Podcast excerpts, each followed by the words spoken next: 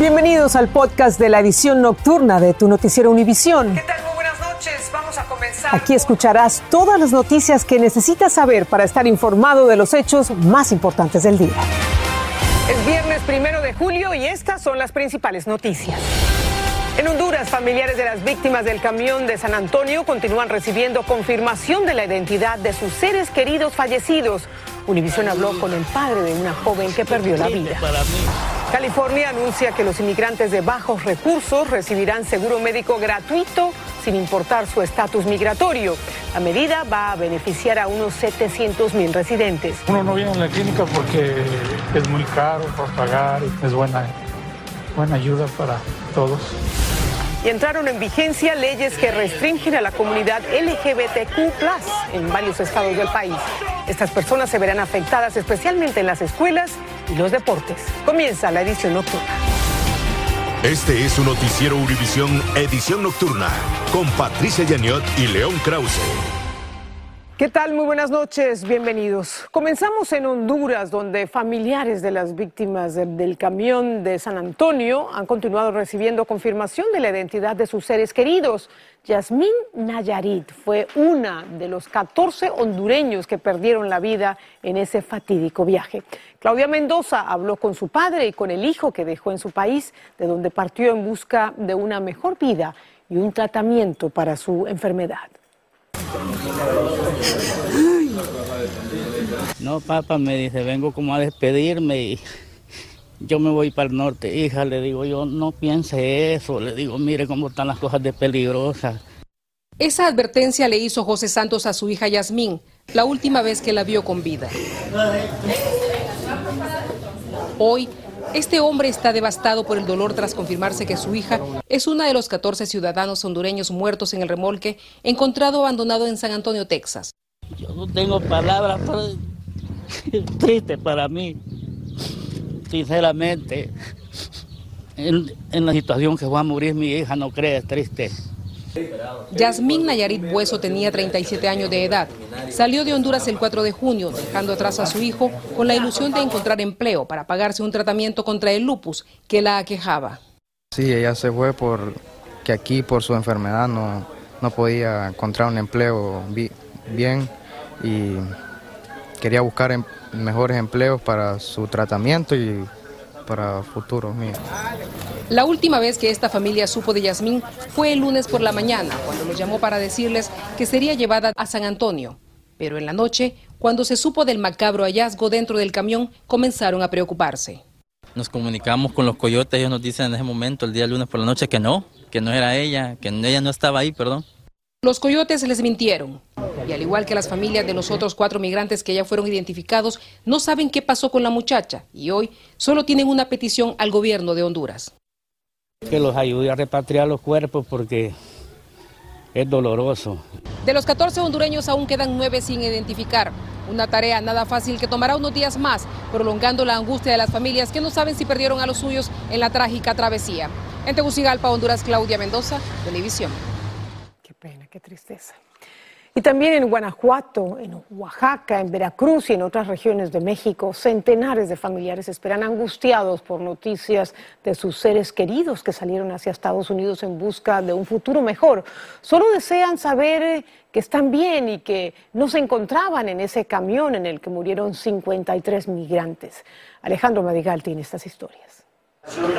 La familia de Álvaro Ojeda, de 23 años, no sabe nada de él. Desde Cortázar, Guanajuato, se niegan a creer que esté entre los migrantes que perdieron la vida en el tráiler. Estamos preocupados. No sabemos nada de él. En su última conversación por WhatsApp hace cinco días, le dijo a su mamá que iba a subirse a un tráiler, pero que tenían que juntar a 50 personas y que incluso ya lo habían agarrado y deportado a la frontera con México, pero decidió reintentarlo. Que por favor se regresara, que ya entendiera. Me dijo, no, mamá, dice, esta es la, esta es la buena, ya que ahora sí la, ahora vamos a pasar. La Secretaría del Migrante en Guanajuato informó que son siete guanajuatenses que fallecieron en el tráiler y entre las víctimas estaba Álvaro Ojeda. Que nos den un apoyo, como una visa para ir, poder identificarlo. Poco a poco llega la información. Y en Naolinco, Veracruz, la Oficina de Atención a Migrantes confirmó que Misael Olivares Monterde, de 16 años, también falleció. Su madre intenta resignarse. Tenemos ahí esperanza de que nuestros hijos todavía están con vida. El mismo caso en Oaxaca. También le avisaron a María Antonia que su esposo sobrevivió, pero su cuñado no. Yo tengo la confianza en Dios, que Él va a estar bien. Y espero en Dios que no sea mi cuñado uno de los que estén así. Traficantes habrían cobrado hasta 10 mil dólares a cada migrante para cruzarlo. La mayoría empeñó propiedades de familiares que ahora tendrán que sepultar a sus seres queridos. En Ciudad de México, Alejandro Madrigal, Univisión. Toda nuestra solidaridad con esas familias.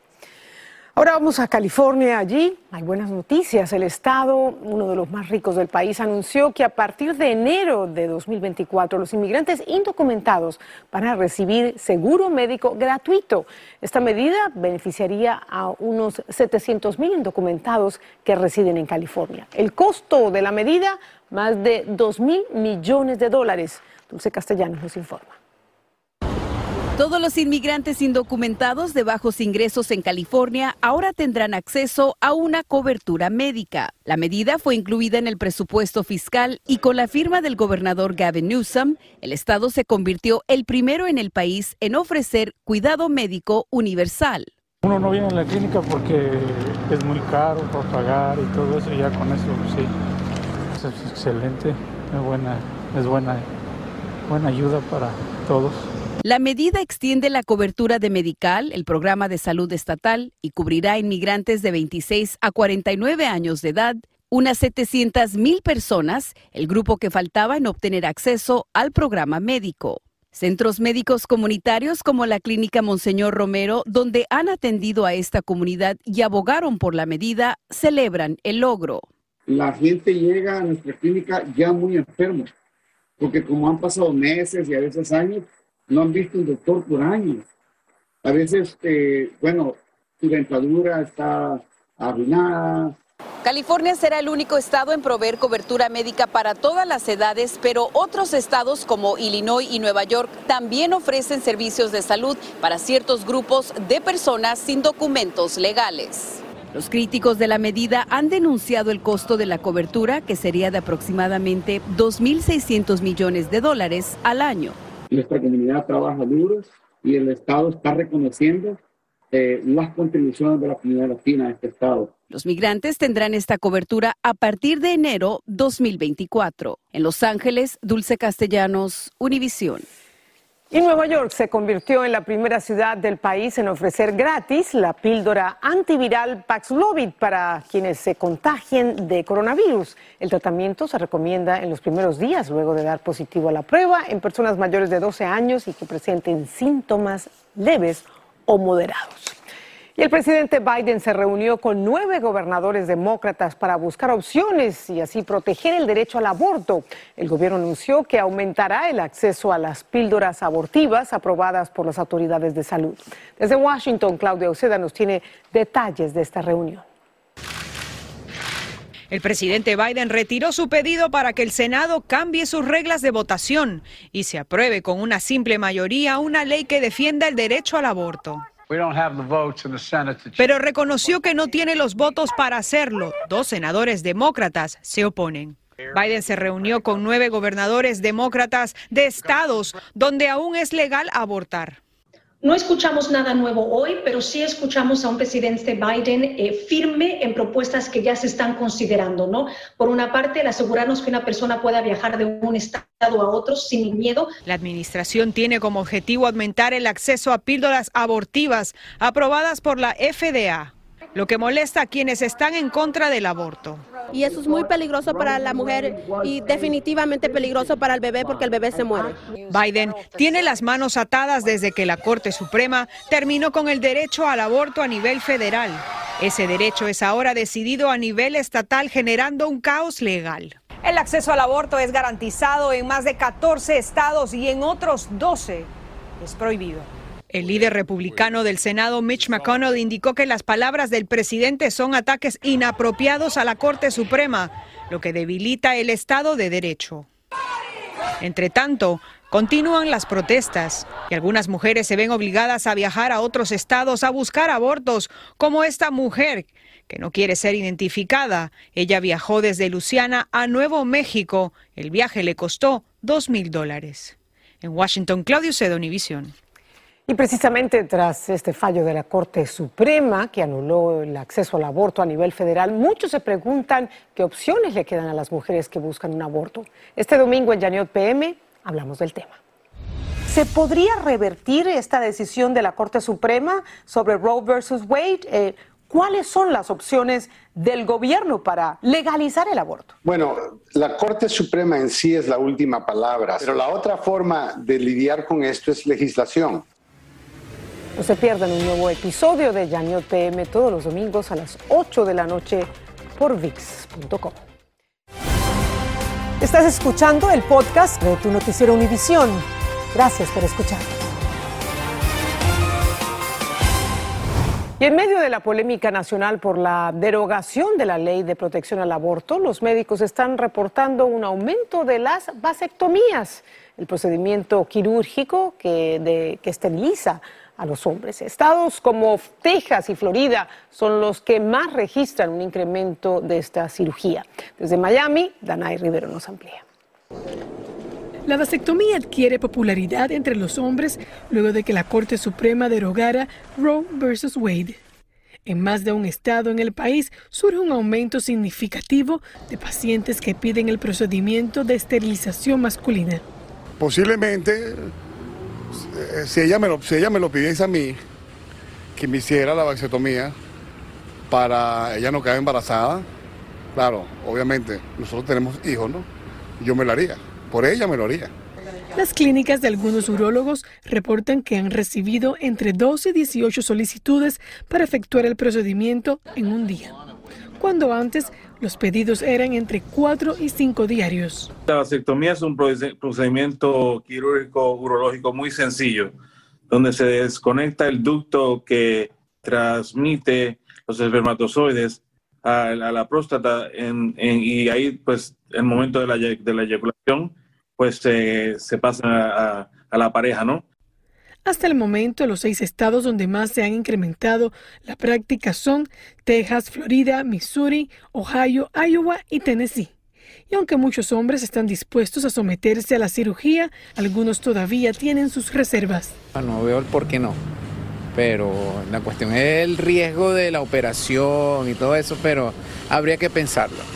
Por lo general, el promedio de los hombres que se realizan la vasectomía están entre los 25 y 35 años.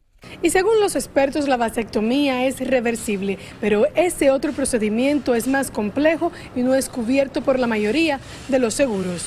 Desde Miami, Florida, Danay Rivero, Univisión. La comunidad LGTBQ está preocupada por el impacto que tendrán diferentes leyes aprobadas recientemente en algunos estados y que afectarían a estas personas en escuelas y en competencias deportivas. En la Florida, por ejemplo, se aprobó una ley que prohíbe a los maestros hablar de sexo o relaciones entre personas del mismo sexo. Pablo Gato nos tiene el informe. Escuelas y deportes son los más afectados por las 10 leyes que restringen las acciones de la comunidad LGBTQ. Las leyes toman efecto hoy en los estados de Alabama, Florida, Indiana, Dakota del Sur, Tennessee y Utah. En Florida, el gobernador republicano Ron DeSantis aprobó la ley llamada No Diga Gay, que prohíbe a los maestros en las escuelas públicas primarias hablar sobre relaciones sexuales o identidad de género. La corporación Disney dijo que lucharía para que se derogue. No me importa lo que digan las grandes corporaciones, dijo DeSantis. La ley también da más autoridad a los padres para demandar a distritos escolares que violan esa ley. Son leyes discriminatorias que ponen en peligro a un grupo de personas y los hacen ciudadanos de segunda clase, especialmente a nuestros jóvenes, a los que les hemos inculcado que en este país las libertades y los derechos son una garantía en Alabama se prohíbe a estudiantes transgénero usar baños o vestuarios que no reflejen su género sexual al nacer.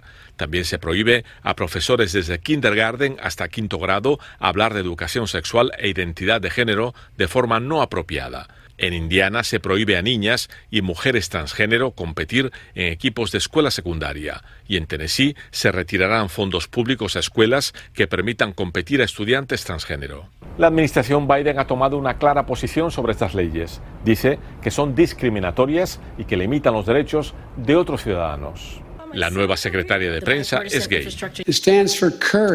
Son valientes por vivir su vida y su verdad con orgullo, declaró Biden. Creo que nos va a seguir quitando nuestros derechos, pero por eso estamos aquí peleando y espero que el presidente Biden haga algo para ayudarnos. En Washington, Pablo Gato, Univisión.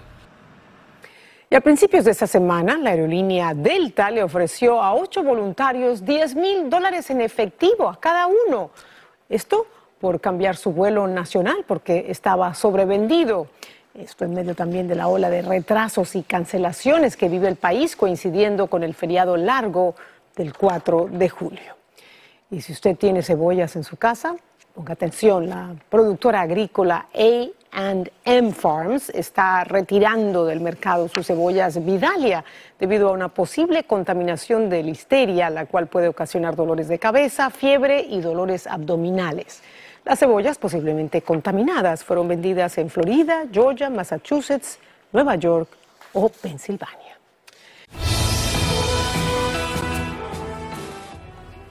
El número de personas afectadas por un deslizamiento de tierra en la provincia peruana de Huari se elevó a más de 200. El jueves, un deslizamiento de tierra en el Cerro Cruz de Xalapa cubrió las casas cercanas. Algunas de las personas que se quedaron sin hogar a causa de este desprendimiento durmieron en carpas y en camas plegables y colchones en la estación central de autobuses de Huari. Colombia extraditó a Nini Johanna Usuga David, la hermana del narcotraficante alias Otoniel, quien fuera el jefe máximo del clan del Golfo. Las autoridades la reclaman para que comparezca en un juicio en una corte de Florida por presuntamente asociarse con otras personas para distribuir cocaína ilegalmente a este país. Y después de cuatro meses y medio en una prisión rusa, la jugadora de baloncesto estadounidense Britney Greener compareció en el juicio por contrabando de drogas teniendo en cuenta que menos del 1% de los fallos judiciales en Rusia son absolutorios, pocos analistas dudan que Greener vaya a ser condenada a un máximo de 10 años de cárcel.